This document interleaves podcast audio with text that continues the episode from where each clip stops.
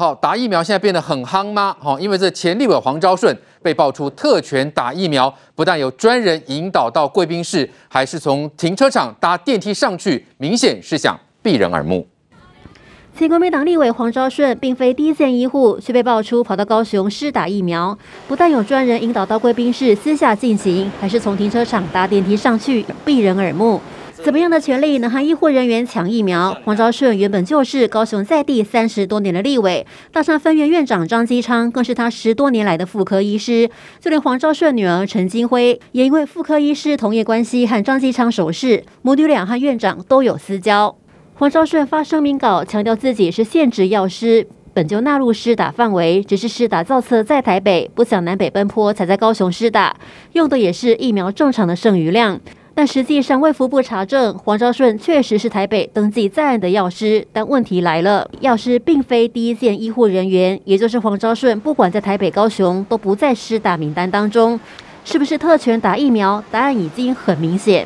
好，这个蓝营之前把 AZ 疫苗其实也批评的蛮多的哈、啊，说副作用一堆啊，不要去打、啊，不敢打等等。那现在呢？哎，同样是蓝营人的黄昭顺，瑞德哥，哎，他怎么会去打嘞？还被爆是特权吗？呃，虽然这几天呢，那么全台湾下了很多的雨呀、啊，高雄莲池潭的水量应该蛮多的，但是我个人并不认为啊、呃，就这样要强迫黄昭顺去跳莲池潭啊，毕竟年纪大了啊。不过。对于黄昭顺利用特权去打疫苗的这件事情，我非常的愤怒哦。为什么呢？愤怒并不是说我没有打到，愤怒是就算那个疫苗只剩下一滴，你都应该留给第一线的医护人员打，你知道吗？顺位造册，义大医院卖给他公党公塞公几大堆。我跟你讲，这些疫苗不是你义大医院的，我有没有讲错？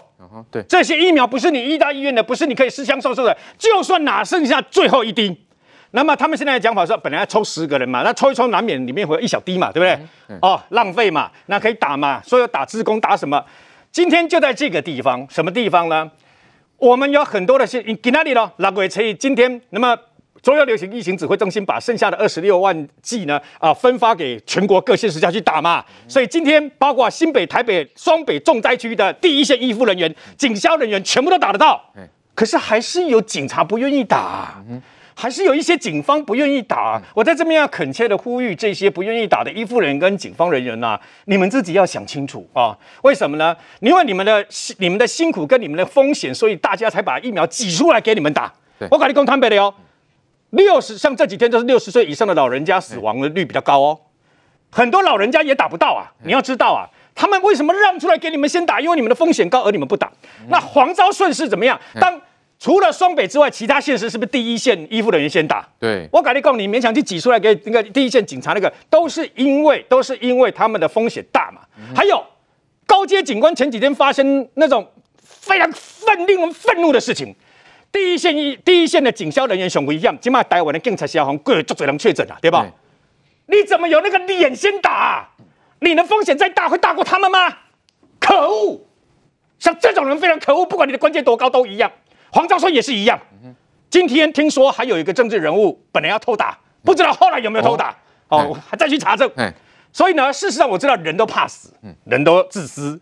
但问题是在此时此刻，所谓同岛一命也好，全岛一命也好，就是我我都在这里怕很怕很看共嘛。我是第九类。哦啊，有高血压的，好像还可以往上前，往往前挪，对不对？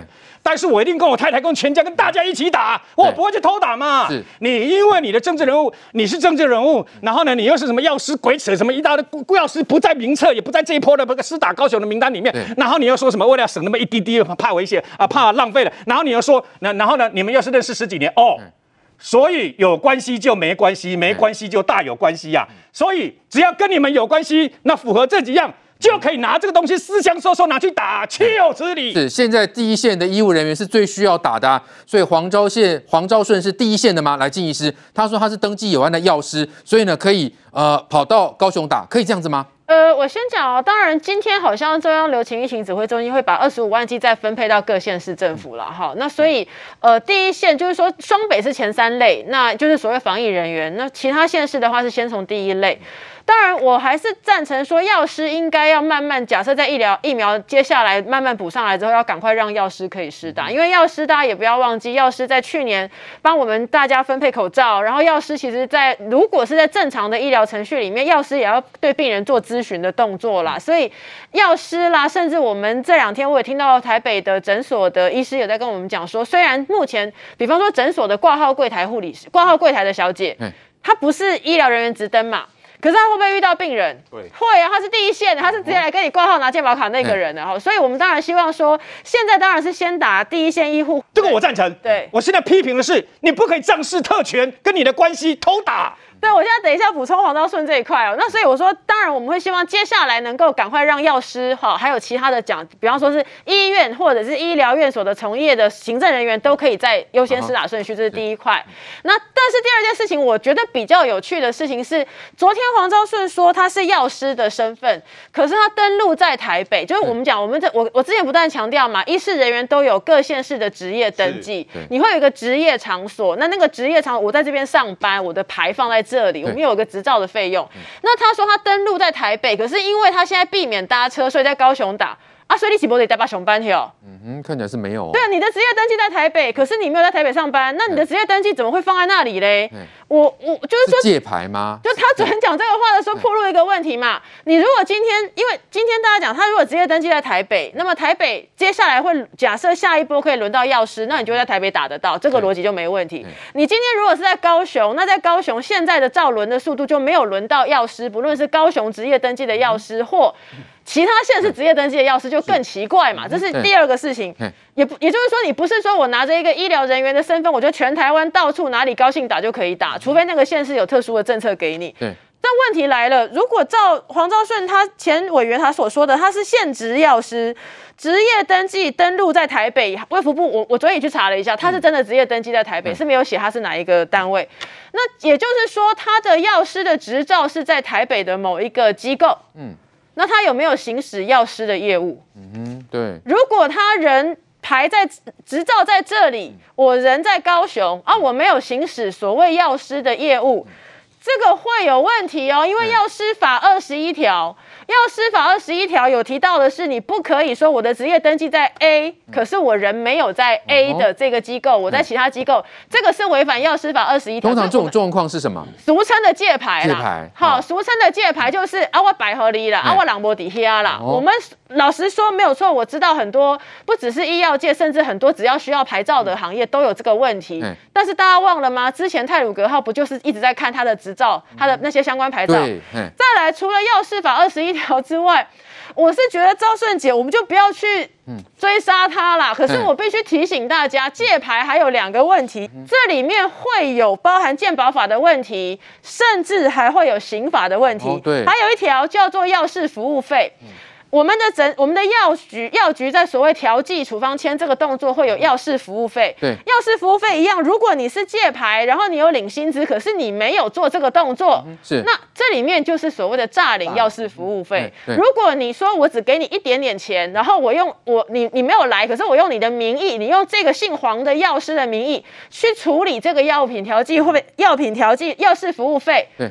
这个还牵涉到伪造文书的问题，还有不了，就是说我们讲的登载不实，因为你是跟国家去申请鉴保费的问题，所以当然我我是觉得我们也就不去追究啦。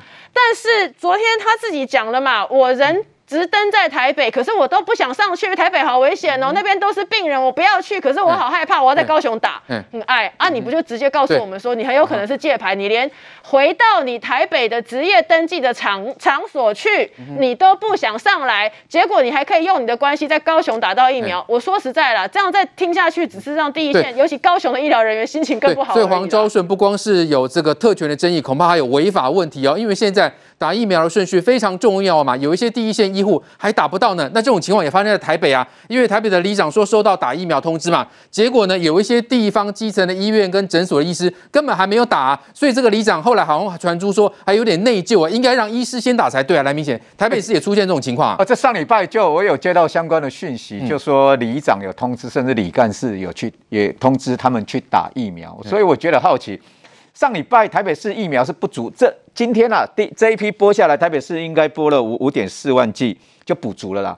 就前三类就可以达到六成以上，到今天为止是够。最新的这一批下来了，像我自己的例子啊，哇，就在选民那个问啊，讲，哎哎，你完了，你有上面发刀了，我上面管道了，这样子哦，没注射，我我要来注射下疫苗了，哦有有这样紧迫？有也有。我说我我我没办法啊！我说我怎么可能有认识的？而且我也没有没有管道，我自己也没有打啊。我我比瑞德哥还惨，我是第十类。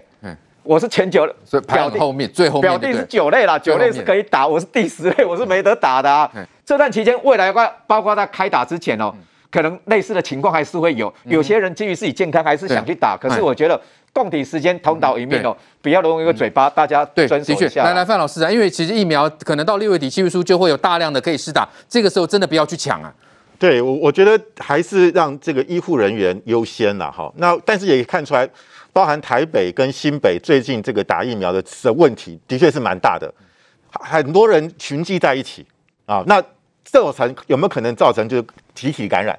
所以我觉得那个那个彼此的保持社交距离，然后。最好当然就是由啊号码按号码来这个通知，而不是大家一起集中在一个地方。对，那这就会造成更大的一个问题。我所以我觉得很多政策哈，我觉得如果再这样下去，六月份有更多的疫苗进来的话，那这个疫苗的这个施打其实是个大问题。嗯，好，那另外我刚刚讲黄超顺，我不要讲这个这个事情会曝光啊，肯定是里面有人。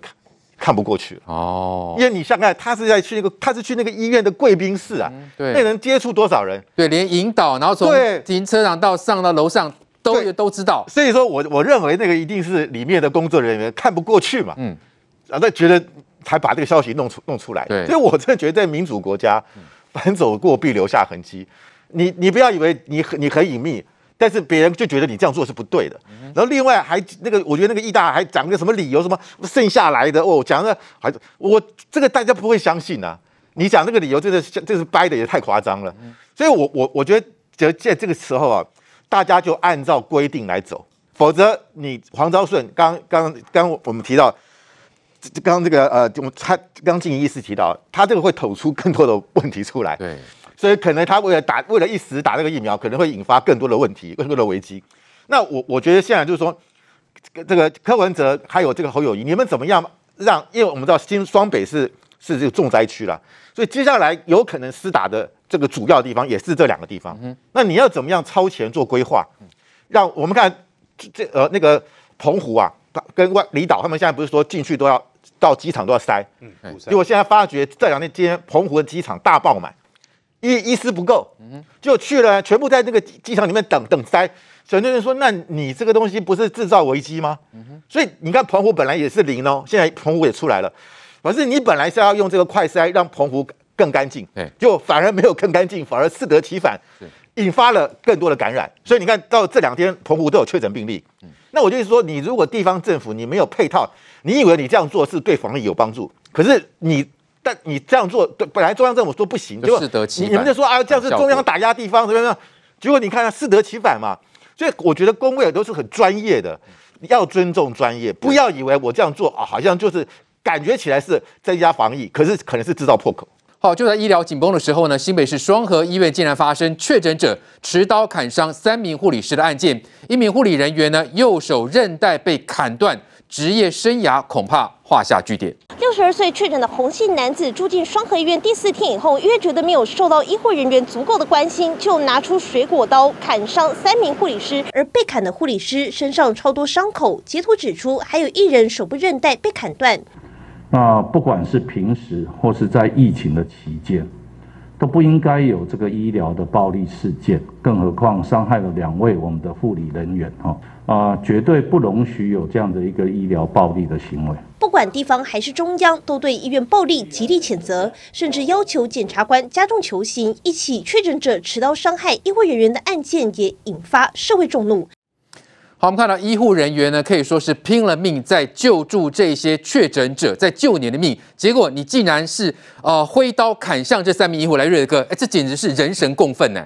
非常令人难过，听到这样的一个消息啊！为什么呢？你要知道，那么我们现在呢，轻症的跟无症状的感染者，连医院都进不去，是都要到这个，有的还在居家隔离。然后呢，有的他是到这个集中检疫所或者是加强版的检疫旅馆，然后要重症才能进到医院，有了病房，有的病床，那紧接而来还要更重的才会到这个负压隔离病房嘛。你好不容易到了负压隔离病床。然后人家又为了救你，我因为我不知道他的精神状况是怎么样，他是不是有任何的精神疾病，这我不了解，或者是他是躁郁症的患者，我也不了解。但是我只知道一件事情，就是那么多当全台湾紧绷成这个样子，尤其医护人员呐、啊，那么所受到的压力跟风险，事实上是无以复加的沉重。对，你竟然用这种方式去攻击他，听说不是第一次了。听说这个病患呢，已经好几次是他们很头痛的人物等等啊。这次你直接把你的水果刀拿出来，然后呢，三位护理师人员呢，一名比较年轻的这个护理师，二十几岁呢，他腹部中刀，然后后来赶快紧急开刀，然后现在有一位手部韧带可能会造成永久的伤害，这是这这我非常的难过。还有一位是好像胸部中刀等等，不过还好急救以后都没有生命的危险呐、啊。所以这样的人，当然现在能做的事情，先把他铐住。去，你知道他是确诊者，连来制服的警方人员穿了防护衣哦，把他压制制服，他几个人都被迫要隔离，嗯哼，甚至于搞不好有机会，搞不好呃希望不要啊、搞不好因为这样还会可能被病毒给传染嘛。你这样的人，我实在不是不知道该怎么说你，你知道吗？为什么你浪费了国家的资源呢、啊？你浪费了这些医护人员啊，他们牺牲自己，甚至于可能牺牲自己生命来照顾你啊，我很难过哦。但是因为在台湾，就算即便死刑犯。他在执行枪决之前呢、啊，他就算生病也有看医生的权利，对，意思是一样的啊。那么，但是我至少呼吁一下，那么除了从重量刑之外，像他用杀人未遂给大家这个送之外呢，除了从重量刑之外，那么从重量刑对这种人来讲有什么意义？至少受伤的这三位护理师。现在新北市这个呃，好像有不少的这个捐款嘛，一两亿了嘛，对不对哈？我希望那除了这个确诊者呢，我们现在从中央地方好像呃确诊的这个医护人员，如果因为这样而确诊的话呢，是十万嘛。